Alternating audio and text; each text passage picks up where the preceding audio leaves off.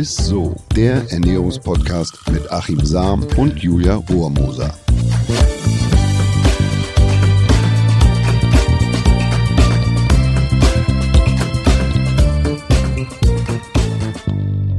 Halli, hallo und herzlich willkommen zu einer neuen Folge von Isso, dem Ernährungspodcast mit Achim Sam. Und der Julia Rohrmoser. Ja, Achim, heute steht, heute mal, heute mal ganz entspannt alles gesagt. Heute kurz und ohne lange R-Geschichte und herzhaft und was weiß ich. Ja, heute steht tatsächlich äh, wieder eine Folge an, bei der uns all- wirklich sehr schnell klar war, hier brauchen wir auf jeden Fall eine Expertin. Wir wollen heute nämlich über Babynahrung sprechen. Achims ultimatives Gastintro. Wir haben heute eine Gästin zu Gast.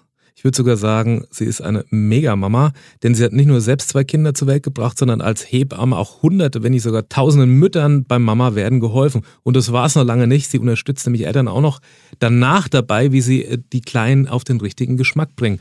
Und da ist sie, die Starköchin der Babyportion und Supermama Maren Lehrhoff. Herzlich willkommen, liebe Maren. Hallöchen, das äh, war aber jetzt direkt hochgehangen. Ähm, ja, liebe Maren, wir freuen uns auf jeden Fall sehr, dass du heute mit dabei bist. Ne? Bei Babynahrung schwören ja bei vielen Eltern auch so einige Mythen im Kopf herum. Na klar, kennen wir alle. Alle wollen ihrem Kind irgendwie die beste Ernährung bieten, um so die besten äh, Voraussetzungen zu schaffen. Aber wir wollen heute euch, liebe Eltern, auf jeden Fall mal den Stress nehmen und die Angst davor, etwas falsch zu machen. Genau, wir, wir können ja mal von vorne starten, liebe Maren. Äh, Wie können Eltern denn herausfinden, dass es jetzt Zeit wird mit dem Abstillen und mit dem Start der Beikost? Also gibt es da einen bestimmten Zeitpunkt? Bei mir, ich muss sagen, bei mir gab es einen harten Cut von Muttermilch auf Kotelett. Also meine Eltern waren da, glaube ich, wenig geschmeide, ist aber wahrscheinlich auch nicht der richtige Weg. Ne? Ja, da gab's Naja, aber Bilder. vielleicht ist es der Grund, weshalb du den Werdegang so eingeschlagen hast. Ne? Also, Prägt, die frühe Ernährung prägt. genau, das hätte ich jetzt auch gesagt. Also erstmal würde ich mich gar nicht so sehr daran hangeln, in welchem Monat man mit der Beikost starten sollte. Ich finde vor allen Dingen erstmal wichtig zu gucken, welches Menschlein habe ich da vor mir. Denn wir kriegen gar nicht immer nur so den einen Typ Kind. Die sind alle sehr unterschiedlich. Auch wir Eltern sind sehr unterschiedlich. Und was ich auch noch mal zum Anfang dieses Beitrags hier total wichtig finde, Beikoststart bedeutet nicht abstillen.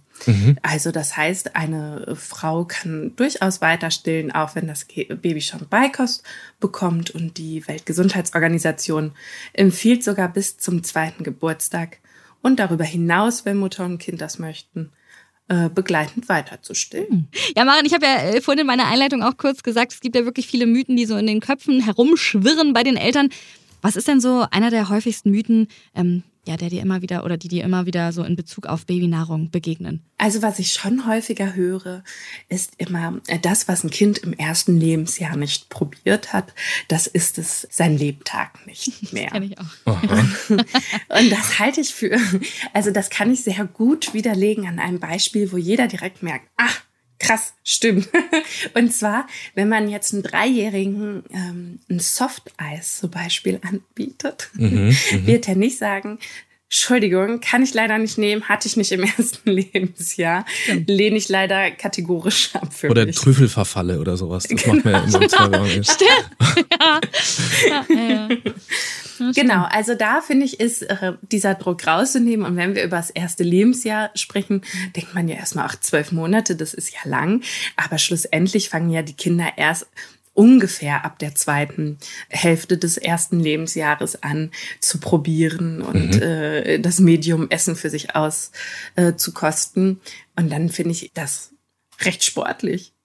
Da alles so reinzustecken, was ein Kind probiert haben sollte. Ja, man, man hört es aber doch wirklich häufig, ne? auch gerade so in Ländern, wo scharf gegessen wird, dass, dass man dann später auch die Schärfe ab kann, wenn man als, Ach, als echt? Kind ja schon, verrückt. ja, also das wird ja oftmals so rangezogen, ja gut, was man da nicht früh gewöhnt war.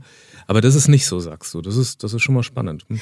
Naja, das eine schließt ja nicht das andere aus. Also es ist ja ein Unterschied, ob ich jetzt sage, dass ich Schärfe vertrage oder aber, ob ich einfach allgemein äh, Lebensmittel nicht esse, weil ich sie nicht im ersten Lebensjahr hatte. Ne?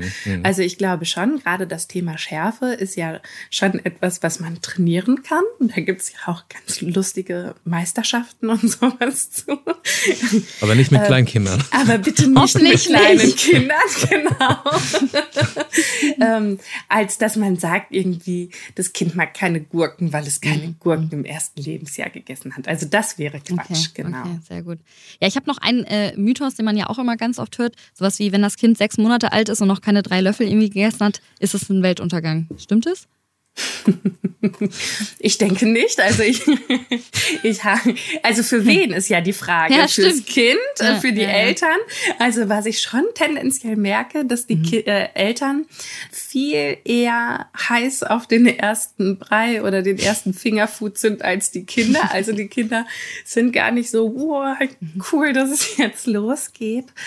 Und ich glaube, da ist immer so eine ganz, also da wird ja auch viel mit verbunden, wenn zum Beispiel ähm, die Frau stillt, ist da vielleicht ein Wunsch nach mehr Unabhängigkeit. Und wenn dann der erste Löffelstart nicht so läuft, wie man sich das vorgestellt hat, äh, hat man vielleicht so Horrorszenarien. Ähm, was ist, wenn das Kind noch am Busen ist? Auf der eigenen Hochzeitsfeier. das wäre nicht aber, so schön. Aber das ist, das ist wirklich so ein, so ein, so ein geflügelt, also drei Löffel gegessen. Ich meine, Löffel sind sowieso recht schwer verdaulich, aber das bedeutet, drei Löffel, also zugeführt über den Mund mit einem Löffel an, an fester Nahrung. Das ist damit gemeint, ne, denke ich. Ja, so? denke ich auch, genau. Okay. Aber wie gesagt, das ist ja, also wenn wir über Ernährung sprechen, Achim, und das wirst du viel besser wissen als ich, dann ähm, sprechen wir immer über einen bestimmten ja, gewissen Prototypen von Menschen. Ne? Und den haben wir halt nicht bei den Kindern. Das heißt, auch wenn man als groben Richtwert beispielsweise sechs Monate nennt, heißt das, ähm, kann ein Kind durchaus auch schon mal mit fünf Monaten anfangen, wenn es Beikostreifezeichen zeigt. Mhm. Aber es kann genauso gut sein, dass ein Kind sich erst auch mit acht, neun, zehn Monaten entscheidet und auch dann braucht man erstmal nicht hysterisch werden. Finde ich sehr spannend, was du da sagst, mhm. weil ich finde, dass man das eigentlich beibehalten sollte. Also die individuelle Ernährungsbetrachtung ja. des Menschen. Und ja. das fängt dann eben, wie du das zu Recht sagst, ja relativ früh an. Und wir neigen ja dazu, dann irgendwann zu pauschalisieren und dann, äh, wie ich es ja selber auch äh, immer wieder tue, mhm. aber mit, mit pauschalen Ernährungsempfehlungen. Aber das ist genau richtig, was du sagst, dass man da eigentlich schon zusieht, dass der Mensch äh, individuell ist und, und, und verschiedene Bedürfnisse hat und auf die man dann eingeht und dann später auch unterschiedlich verstoffwechselt. Also ich finde gerade das, was du jetzt sagst, sollte man eher beibehalten, die ja. Betrachtung ja. und dann nicht irgendwann pauschal werden. Mhm. Ne? Ja, absolut. Und ich finde auch schon immer die Frage oftmals bei einigen Kindern, Ärztinnen, ähm, sehr schwierig, wenn die Frage gestellt wird, wie viele Gläschen ist es denn schon? So als wäre Gläschen die Einheit, in der man misst, ob ein Kind gut ist oder nicht gut Ach, ist. Ja. Und äh, vor allen Dingen, was ist in diesen Gläschen denn dann drin? Ne? Also ähm, wird ein Fruchtgläschen gegeben, wird ein Gemüsegläschen gegeben oder wird da pur das Fleisch irgendwie mhm. reingelöffelt? Man weiß es ja nicht. Ja. Und ähm, ne, also ich habe zwei Kinder. Mein erstes Kind war ein ganz langes, dünnes Kind, was relativ spät angefangen hat, Interesse am Essen zu finden. Und mein zweites Kind, das jetzt bald sieben Monate alt wird, ähm, wird liebevoll Bollerinchen von uns genannt. Oh, süß. Ach, so schön. Ja. Und der ist auch in die Länge gegangen, aber zeitgleich auch in die Breite. Und der zeigt viel und schnell Interesse am Essen. Genau, aber auf jeden Fall das, was du gerade gesagt hast, Achim, gebe ich dir total recht. Es ist so, man muss das individuell betrachten. Und ich verstehe das natürlich gerade bei Eltern auch, die ihr erstes Kind bekommen. Da ist, äh, ist die Sorge, etwas falsch zu machen, riesengroß. Ne? Gefährde ich mein Kind, wenn ich das jetzt so und so mache? Dann, gerade auch beim ersten Kind, ne? Ja, total. Ja. Also ich meine, ich war auch, obwohl ich selber Hebamme bin und von Fach bin, war ich auch auf jeden Fall angemessen ich möchte fast sagen, hysterisch mhm. lassen. Glaube ich. Ja. Und ähm, da finde ich immer total wichtig, dass die Eltern auch wissen, dass auch ähm, sie ihre Hebammen zum Thema Ernährung bei den Kindern immer wieder befragen können. Ja. Also, äh, dass es da auch einfach eine individuelle Begleitung geben kann und man gucken kann, wen haben wir denn da eigentlich auf dem Kinderstuhl vor uns sitzen und was braucht das Kind? Ne? Und was brauchen wir mhm. auch selber vielleicht für unsere eigene Sicherheit? Um ganz kurz mal bei, bei, bei eurem Bullerinchen zu bleiben und bei eurem langgezogenen. ähm, Der Name wie, wie, wie greift man, also ich wäre da jetzt verunsichert. Unterstütze ich das, also das, das Individuelle oder das, das, das einen mehr Verlangen nach, nach Essen? Mhm. Wie geht man dem nach? Also wie, wie geht man auf das Individuelle ein? Naja, und also ich würde genau sagen, das ist der Punkt. Ich gucke, was habe ich da vor mir und das unterstütze ich. Also was soll ich denn jetzt zum Beispiel liebevoll Bollerinchen genannt, äh, jetzt sagen, jetzt ist ja aber nichts mit Essen, mhm. wenn der richtig Knast hat. Ne? Mhm. ja. ja klar, das ist auch so. Also mhm. da tue ich mir ja keinen Gefallen mit. Hinzu kommt, mhm. dass Kinder einfach ein total gutes und noch sehr naturnahes Bedürfnis nach Essen haben und sich halt auch nicht irgendwie überessen und genau wissen, was sie eigentlich brauchen. Das finde ich ganz toll, wenn ich da mal einmal reingehen darf, weil ja, du ja. schaffst ja quasi eine recht frühkindliche Erziehung, dass du Lebensmittel nicht mit einer Verknappung verbindest oder mit einem Verbot. Und dass man, da kann man ja schon Fehler machen. Man kann ja jetzt genau wie du, wie du sagst, man kann ja jetzt einfach, nö, kriegst nix, sondern man gibt dem einfach nach und sagt, ja, hat halt Knast, hat halt Hunger und dann soll er auch was zu futtern kriegen und, und dann kommt ja die psychologische Komponente erst später hinzu. Ich meine, das habe ich selber, spüre ich am eigenen Leib. Ich mhm. da war früher, ich war ein dickes Kind, dann wurde mir was verboten, aber das Verlangen wurde nur noch größer. Ja. Das schaltet man ja relativ schnell dadurch ab, ähm, wenn man dem ja, erstmal gewährt. Also ich finde das, ich, den Mut musst du dann erstmal haben, äh, dem das Kind auch dann einfach, ja, es hat halt Hunger, es kriegt halt was. Und es ist ja ein einfaches, da einfach weniger zu geben oder wegzustellen. Ne? Ja, genau. Und es ist ja auch so, dass, ähm, was ich gerade anfangs gesagt habe, dass viele Eltern oftmals viel aufgeregter und glücklicher den ersten Löffel entgegengehen mhm. als die Kinder. Auch mhm. das kann ein totales, ähm, also wie wir an Essen rangehen, formt auf jeden Fall später unsere Essenskultur. Also wie ist mein Verhältnis zu Essen? Mhm. Und wenn ich jetzt ein Kind habe, wo ich immer ein bisschen übermotiviert vorsitze, den Hubschrauber und versuche irgendwie da diesen Level reinzubekommen, dann ist richtig das mhm. Essensthema auch negativ für dieses Kind besetzt. Also da ist mhm. Druck hinter, da wird etwas erwartet, was das Kind nicht geben kann zu dem Zeitpunkt, wo es sich da befindet. Und da ähm, bin ich doch in meinen Betreuungen immer wieder auch hinterher zu sagen, vertraut eurem Kind. Also das hat ja gar nicht nur damit zu tun, mhm. äh, vertraue ich mir in meiner Elternschaft, also ne, bin ich, mache ich das gut, mhm. äh, sondern auch vertraue ich meinem Kind und spreche ich meinem Kind Kompetenzen zu. Ne? Okay, und wie sieht's aus mit so Experimenten? Also beisp äh, beispielsweise dem Kind mehrere Lebensmittel wie verschiedene Fingerfoodplatten, ne? also so anzubieten und daneben Brei und dann dürfen die Kinder selbst entscheiden, was sie, sage ich mal, davon. Ja, finde ich total super weil erstmal tendenziell ist wichtig, dass die Kinder unterschiedliche Texturen kennenlernen. Ne? Also ein Apfel fühlt sich anders an als der Brei. Und das gehört ja auch dazu, um Essen zu erforschen. Also da darf man durchaus ganz mutig sein. Ich muss da nochmal rein und nochmal fragen, weil es mich mhm. wirklich brennend interessiert. Wie viel Gewicht würdest du dem, also das ist ja, wenn man das natürlich jetzt auch besonders dekoriert oder so, dass, mhm. dass das Kind dann womöglich dahin greift oder dort, wie viel Gewicht würdest du dem Essen oder der Ernährung denn da zusprechen? Ich glaube, dass ich mich sozusagen als Ernährungswissenschaftler oder auch sonst die Ernährung zu, zu wichtig nehme in, in vielen Bereichen oder, oder quasi das überinterpretiere oder für mich das eine viel zu große Rolle spielt. Also würdest du da schon anfangen mit, man muss da zusammensitzen, das Kind kommt dann an seinen Platz, dann muss das Tellerchen dekoriert sein und Essen ist ritualisiert? Oder ist Essen auch ein Stück weit Nahrungsaufnahme und man gewichtet das, also ne, ich, ich weiß nicht, ob, ihr, ob man verstehen kann, Doch, was ich, ich verstehe, was du meinst. Also wie, mhm. und ähm, da fragst du natürlich total aus der Sicht des Ernährungswissenschaftlers. ähm, es ist natürlich so, ich bin als Hebamme sehe ich Familien ganzheitlich. Also für mich gibt es nicht nur das Kind, mhm. wo jetzt was zu essen rein soll, sondern auch die Familie. Wenn das das erste Kind ist und die Eltern total darauf stehen, den Teller lustig zu dekorieren, dann go for it, ja. Und wenn der Familie das wichtig mhm. ist, durch andere Tagesabläufe, dass es irgendwie immer abends, dass man zusammensitzt, dann unterstütze ich auch das. Aber man muss natürlich gucken, was braucht die ganze Familie. Ne? Also natürlich braucht eine mhm. Familie mit zwei, drei, vier oder 15 Kindern ähm, was ganz anderes und ist vielleicht auch sonst gar nicht integrierbar in den Tagesablauf, als jetzt eine mhm. Familie mit einem Kind oder beispielsweise eine alleinerziehende Mutter und ein alleinerziehender Vater. Also da finde ich auch mhm. ne, die Essensgestaltung völlig individuell. Was passt für uns? Und das, mhm. also es bringt einfach nicht dieses Links und Rechts gucken. Ne? Gerade Familien mhm. beim ersten Kind, dann wird ja immer verglichen, jetzt läuft's schon, jetzt krabbelt schon, ne?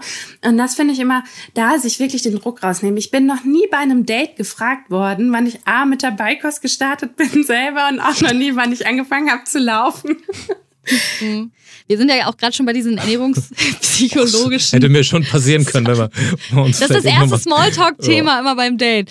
Nee, ähm, wie, wie, wie ist denn das zum Beispiel? Du hast ja auch gerade gesagt, es muss äh, wichtig auch zum Lifestyle der Eltern und sowas passen. Wie ist denn das? Ist es eigentlich fürs Kind wichtig, schon früh mit den Eltern am Tisch zu sitzen? Also ist es klug, schon relativ früh das Kind einfach, genau, also beim Essen, dass man so gemeinsam isst? Also natürlich ist Essen etwas Gemeinschaftliches. Und ähm, wenn man den Fokus auf das Gemeinschaftliche als Erlebnis legt, mhm. dann ähm, weiß man natürlich, also zum Beispiel äh, viele, die Industrie für Lampen und so hat sich das sehr zu Nutzen gemacht. Wenn man eine schöne Beleuchtung hat, hat man einen anderen Appetit und solche Dinge. Ne? Also das heißt, wenn wir es uns nett machen in einer Gesellschaft in, als Familie, dann steht das Essen gar nicht so im Vordergrund, sondern das mhm. Miteinander sein. Und das kann natürlich Druck nehmen dem Kind, ne? Mhm. weil dann nicht mehr alle irgendwie gucken, oh, sind da jetzt vier Reiskörner oder fünf drin gelandet, sondern man sitzt einfach gemeinsam beisammen und manchmal kann es ja auch helfen, sich an der eigenen Stulle festzuhalten, um sich so zum, vom Temperament her zu zügeln als Eltern. Und, ähm, mhm. Ja, auf jeden Fall. Ich glaube, das kann total gut sein, um zu sagen, Essen ist einfach was, was wir gemeinsam machen und was zum Leben im besten Falle dazugehört. Und nochmal, gibt es ein Alter, wann du empfehlen würdest, auch da so jemanden an den Tisch zu setzen? Also man sagt, ähm, sechs Monate sollte vollgestillt werden. Ich finde, diese sechs Monate darf nicht auf den Tag genau genommen werden. Denn wie ich gerade schon mal gesagt habe, das eine Kind zeigt vielleicht schon mit fünf Monaten Interesse ähm, und das andere Kind erst mit acht Monaten. Ähm, da ein bisschen frei von machen. Das ist ungefähr Pi mal Daumen ein Richtwert. Okay. Verstanden. Was haben wir jetzt verstanden? Und was hältst du nochmal, wo wir gerade bei diesen ganzen schönen Tischspielchen sind, von diesen ein Löffel für Mama, ein Löffel für Papa? Was hältst du von solchen Spielchen? Oder den Hubschrauber. ja, also Zwang ist ja tatsächlich ein schlechter Lehrmeister und deswegen empfehle ich das immer nicht zu tun, sondern äh, mit dem Kind ganz natürlich umzugehen, wie man das sonst am Tisch mit allen anderen Beteiligten auch tun würde. Weil nämlich jetzt, ich bleib mal bei mir, um nicht äh, andere Familien zu bashen. Aber bleibe ich jetzt in meiner Familie, ich sitze ja auch nicht vor meinem Mann. Und ne, wenn der dann noch irgendwie, keine Ahnung, die, die letzte Möhre nicht vom Teller runtergeknabbert hat, mache ich ja da nicht auch einmal, komm Paul, jetzt kommt hier das Flugzeug. Also ich, Paul. Aber soll ich vielleicht mal machen? Ich bin gespannt, wie ja. meine vielleicht Söhne reagieren. Der Jumbo, hier kommt der Jumbo. ähm, aber ich, ich glaube, dass das einfach in beide Richtungen, also dass man, das, wofür du ja auch stehst, ist, dass man da entspannter und mit weniger ähm, Verpflichtung so dass, dass ja. das Kind da quasi in, in, in, die, in der Ernährungswelt, äh, Zirkus hätte ich fast gesagt. Auf der anderen Seite ist es wahrscheinlich auch ungünstig, wenn man so ein Kind groß werden lässt, à la Kaspar Hauser, ne? wo man mhm. einfach so auf sich allein gestellt. Also das, man muss das als genau, Elternteil aber man muss ja auch dazu sagen, also Kinder, ne, ähm, äh, die gucken sich ja einfach viel von uns ab. Das heißt, ich muss so einem Kind eigentlich gar nicht viel beibringen, wenn ich die Werte, für die ich stehe, konsequent selber lebe. Ne? Das, also, das ist, glaube ich, echt ein ganz großer Schlüssel. Dass ja. bevor man einem Kind was zumutet, sich als Eltern vielleicht mal auf die eigene Schulter tippt und sagt, so lebe ich das meinem Kind eigentlich richtig vor und guckt es sich denn das auch ab oder mache ich das äh, dem, dem tragt es dem Kind dann einfach nur auf. Ne? Ja, genau. Und was ich auch wichtig finde, man weiß zum Beispiel, dass auch Sprache eine große Rolle spielt bei der Essensaufnahme. Mhm. Also wenn ich zum Beispiel einem Kind immer wieder die Frage stelle, ob es nicht doch noch einen Löffel haben möchte, mhm. dann gerate ich mit meiner Stimme in einen Singsang. Mhm. Und Kinder verstehen in dem Alter oftmals noch nicht die Worte, aber sie merken, ob wir sicher oder unsicher sind. Das bedeutet, Singsang führt immer dazu, dass man als unsicher eingestuft wird. Und wir stellen, also wenn man mal drauf achtet, auf Eltern, permanent klatschen die ihren Kindern irgendwelche Fragen um die Ohren. Ich bin auch nicht frei davon. So, aber es ist viel besser zu sagen, ich sehe, du möchtest gerade nicht, ich räume jetzt den Löffel und den Teller weg. Das hm. ist A, merkt das Kind, ah, super, meine Bedürfnisse werden wahrgenommen und ich werde gerade zu gar nichts gezwungen. Ich werde auch nicht in eine Situation gebracht, auf die ich nicht reagieren kann, ne? weil wie soll das Kind denn jetzt Ja. antworten? Ne? Sondern es wird wahrgenommen. Und wahrnehmen in diesem Alter ist total wichtig für die Selbstwirksamkeit. Spannend. Ist das nicht ein bisschen emotionslos? Ich, ich Ja, sehe, eben genau du, nicht. ich sehe, du hast keinen Hunger mehr. Ich räume jetzt in 30 Sekunden den Teller zur Seite. Ich zähle runter. Bis Neun. dahin- Du kannst natürlich auch, 28. Achim, wenn du das emotionaler gestalten möchtest, könntest du zum Beispiel eine Hand auf die Schulter legen von dem. Kind. Das ist so, so genau, es entsteht Nähe. Also das kann man dann Mhm. äh, ganz für sich ähm, auswattieren, wie man es braucht. Aber es muss nicht mit dieser schön. Eintönigkeit stattfinden. Also es kann tatsächlich so ein, so, ich sehe, du, du hast keinen Hunger mehr, ich räume den Teller weg. Es geht ja nur um die Konsequenz letzten Endes, ne? so wie du sagst. Also dass man da nicht Genau, im, und um, um das Benennen. Ne? Mhm. Also ich Ach so. benenne etwas und wenn ich etwas benenne, bin ich halt nicht in diesem Singsang. Ne? Also wenn ich sage, ich räume, ne, das, ich wollte das natürlich gerade hm, für alle gut verständlich runterbrechen. ähm, äh, aber es geht quasi darum zu benennen, so, alles cool, ich räume es jetzt weg. Ne? Dann ist man nicht in diesem Hoch, runter, hoch, runter. Möchtest du denn nicht noch? Ne? Ja. Genau. Okay, Und gibt es jetzt auch verstanden. Haben wir verstanden. Gibt dann da aber auch noch so Anzeichen, gerade auch so für Anfänger oder so, äh, woran man vielleicht merken kann, außer dass es sich mit dem Kopf mal wegdreht, aber das machen ja Kinder öfter mal, wenn sie äh, keine Lust mehr haben, dass mein kan Kind einfach satt ist? Also kann man das irgendwie so sagen, dass man, also gibt es da irgendwas? Ja, indem es zum Beispiel das Essen nicht mehr nimmt. Aber das machen ja manche Kinder Julia, so aus Indem Bockigkeit der von Anfang Brei rechts und links. äh, Die, die, Nee, die eigentlich machen Kinder das nicht aus Bockigkeit, sondern einfach tatsächlich, weil sie nicht wollen. Das ist ja einfach, Mensch. Die sind total easy zu lesen. Da habe ich bei meiner kleinen Cousine ja alles falsch gemacht, die Arme. Gibt's irgendwo? Das wird jetzt trotzdem gegessen. Es wird nicht geschnitten. Es wird nicht geschnitten. Es wird jetzt nicht rausgeschnitten. Aber gibt es denn irgendwas, wo du sagst, das sind, das sind wirklich No-Gos? Würde ich äh, bitte nicht machen oder so? Oder Ja klar, keine machen? Nüsse zum Beispiel. Ne? Also ähm, solange die Kinder nicht äh, voll bezahnt sind, nicht adäquat gut äh, kauen können, keine Nüsse, weil einfach da die Verschluckungsgefahr zu hoch ist.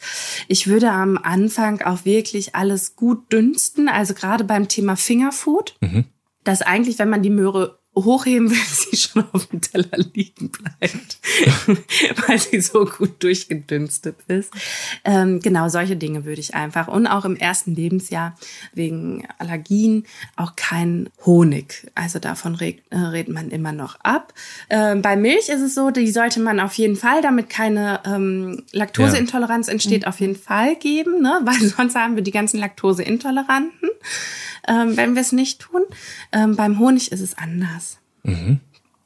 Genau. Ja, sehr spannend. Und du bist ja äh, nicht nur Hebamme, du bist natürlich auch, wie du es ja auch schon gesagt hast, zweifache Mama. Hast du Mhm. vielleicht noch mal irgendwie so ein Lifehack oder vielleicht irgendwas noch mal für, für alle Eltern, die momentan mit den Nerven komplett am Ende sind, weil man es einfach alles noch nicht gewöhnt ist. Der Schlüssel fällt zum fünften Mal runter. Irgendwie das Baby hat das Essen schon wieder auf die neue Tischdecke gespuckt. So hast du da vielleicht noch mal irgendwie so einen Tipp, sag ich mal? Ja, und zwar sich selber auf Augenhöhe des Kindes zu bewegen. Also manchmal kann das total helfen. Ne?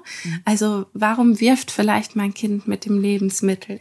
Vielleicht, weil es sich schön anfühlt oder aber weil es. Dreidimensionalität lernt. Ja, also das ist halt gar nicht aus, ich ärgere meine Eltern, sondern äh, es hat meistens immer einen Lerneffekt für Kinder. Und auch, da, also das Kind anzunehmen, ne? Also nicht nur, wenn es gut ist, sondern auch, wenn es mal nicht essen möchte und sich auch nicht verrückt machen, wenn es mal Tage gibt, wo es total gut läuft und dann wieder welche gibt, wo es nicht so gut läuft. Wie in der Ehe, Die- in guten wie in schlechten Schlechten Zeiten. Im. Zweifel legst du halt mal Genau. keine Tischdecke auf. Dann landet da auch Genau, kein Fleisch. Dann ist das so. Dann ist das so, genau. Also diese, ne, und das meinte ich ja auch vorhin, dem Kind vertrauen. Also es gibt manchmal Phasen, wo Kinder wirklich nur ein und dieselbe Sache essen wollen und sonst nichts anderes anrühren. Weil sie wahrscheinlich dann besonders diesen Nährstoff brauchen. Mein Sohn hatte so eine krasse Bananenphase. Wirklich nichts anderes außer Bananen gegessen. Das war unfassbar, dass wir Geil. nicht an der Kasse vom Supermarkt irgendwann angesprochen worden sind, wie viele Bananen. Haben Sie da einen wir Affen zu. Hause oder? So ungefähr. ja, schön. Ja, sehr gut. Naja, aber es gibt Schlimmeres als Bananen, ne? Genau, so, aber äh, und wenn es dann auch anstatt der Banane mal nur trockene Nudeln sind, ähm, das spricht nicht für ein weit, also ne, da einfach aufs Kind vertrauen, dass es sich das nimmt, was es gerade braucht. Kinder sind meistens nicht äh, gefährdet, dass sie sich selbst verhungern lassen. Mhm. Ja, vielen, vielen Dank, liebe Maren. äh, wir, wir, sind noch nicht zum Ende gekommen tatsächlich. Wir haben ja noch ein kleines Highlight der Woche und das darf natürlich auch wieder ähm, der Gast vorstellen. Das heißt, wir sind gespannt, was du uns da heute mitgebracht hast. Das Highlight der Woche. Den Apfel. Oh. Mhm. mhm. Also, oh. Wir fragen nicht nach, wir lassen sie einfach gewähren. Warum? Äh, warum? Äh, ich habe den Apfel gewählt, äh, weil der Apfel äh, super praktisch ist für Kinder, um mitzunehmen. Also man muss da gar nicht so viel mitmachen. Und hinzu kommt, äh, dass ich äh, einen Tag vor meinem ersten Geburtstag, und das wird jetzt dich interessieren, Achim, weil oh. du meintest, solche Fragen könntest du beim Daten schon stellen. ähm, einen Tag vor meinem ersten Geburtstag in einen Apfel gebissen habe, aufgestanden bin und gelaufen bin. Wow, so eine schöne Geschichte. Laufhilfe. Ja. Ja, aber das ist, genau. das ist ja auch, also man, man, Äpfel, die sind einfach super verpackt, ne, von Natur ja. aus. Das, mhm, das äh, stimmt. Man muss nur drauf schauen, dass sie nicht gerade gespritzt sind oder so. Also ich denke, du meinst ungespritzte Äpfel, vielleicht in Bio-Qualität oder so. Oder, oder schälst du dann für die Lütten? Nee, ich kauf Bio. Mhm. Ja. Bio und. Äh, also Schale bleibt dran. Ja, für den großen ja, für den kleinen nein. Der kriegt den auch gedünstet, der ist ja noch ah. sehr klein. Mhm. Die ganze Schale vom zweiten Apfel für den Kleinen kriegt der, kriegt der Große dann auch noch. Das ist doch schön. Ja, Geht genau. Und einen Tag vor dem ersten Geburtstag wisst ihr, was es hier gibt? Apfeltorte. Apfelrinde für alle. genau. Ja, Mensch, Maren, wir sind schon wieder am Ende angekommen. Es hat mega, mega viel Spaß gemacht mit dir. Ähm, wir bedanken uns, glaube ich, mal. Also ich glaube, Achim und ich haben sehr viel mitnehmen können. Und ich hoffe natürlich, ihr, liebe Zuhörer und Zuhörerinnen da draußen auch. Mir fällt dazu was ein. Ja. Sei immer lieb zu deinen Praktikanten könnten irgendwann mal ein Chef sein. Das ist genau wirklich so. Ja, so ist das. Ja. Also, bis bald, Marin, ne? Danke. Tschüss. Tschüss. Ciao. Ja, und ihr Lieben, wir hoffen, ihr fandet die Folge auch so interessant wie wir natürlich. Teilt sie gerne mit allen Eltern oder werdenden Eltern. Ich glaube, es gibt ganz viele, die von den spannenden Infos und Tipps natürlich auch profitieren könnten. Und natürlich freuen wir uns auch dieses Mal über eine nette Bewertung von euch bei Apple Podcasts und folgt natürlich auch gerne unseren Instagram-Kanal. Da gibt es ja auch immer einige Blicke hinter den Kulissen. Ist so. Ja, mach's gut, bis zum nächsten Mal. Tschüss. Ciao. Dieser Podcast wird euch präsentiert von Edeka. Wir lieben Lebensmittel.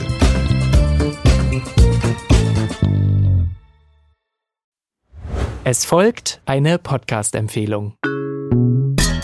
Lo, bist du bereit? Ich bin sowas von ready. Are you ready? Herzlich willkommen bei Cheers, dem Weinpodcast mit Lou. Das bin ich, studierte Weinexpertin, Weinwirtschaftlerin und Weinbloggerin. Und ich bin Jonas. Ich bin hier, um Lou eine Menge Fragen zu stellen, denn wir sprechen in diesem Podcast über Wein, über Spannendes und eigentlich alles, was man wissen muss. Egal, ob man Weinanfänger ist oder fortgeschritten, dieser Podcast ist für alle bestens geeignet, die Bock auf Wein haben. Ja, welcher Wein passt zu welchem Essen? Warum ist Säure im Wein eigentlich so wichtig? Und wie kommen die Aromen in euren Wein rein? Und warum spuckt Lou nach dem Probieren immer wieder alles aus? In kurzen und knackigen Episoden gibt es genau auf diese Fragen die passende Antwort. Und ab und an gibt es auch noch Gäste. Und wenn ihr Fragen habt, dann schreibt sie uns an cheers.edeka.de. Jeden Montag gibt es eine neue Folge, überall da, wo es Podcasts gibt. Und ich würde sagen, Cheers. Cheers.